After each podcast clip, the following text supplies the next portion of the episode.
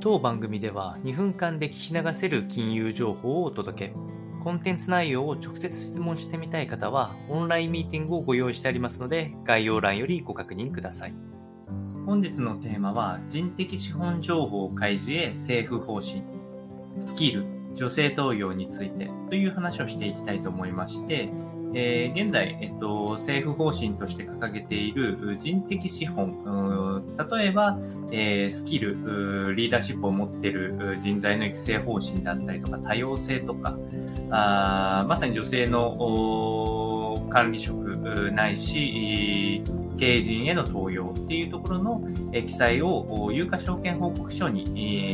行っていくという方針を2023年度にも実施するような方針を示していております。あとは、あ従業員にとってはあ、福利厚生などの労働観光とか、あこのあたりや、えー、健康安全指標とか、あこのあたりが載ってくる形となっていきます。で、えっと、これは実際、えー、欧米諸国ではもうすでに開示が多く進んでいる項目になっておりまして、日本はもともと開示自体が遅れておりました。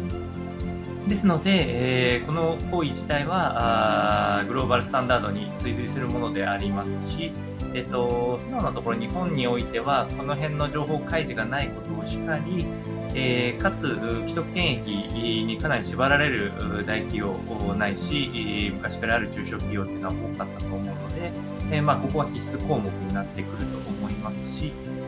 まあ、これを、まあ、開示がスタンダードになってくるまでにはまだ時間が実際かかるんじゃないかなと思いますが、えー、投資の一つの指標として、えー、参考になるかと思いましたので、お伝えをいたしました。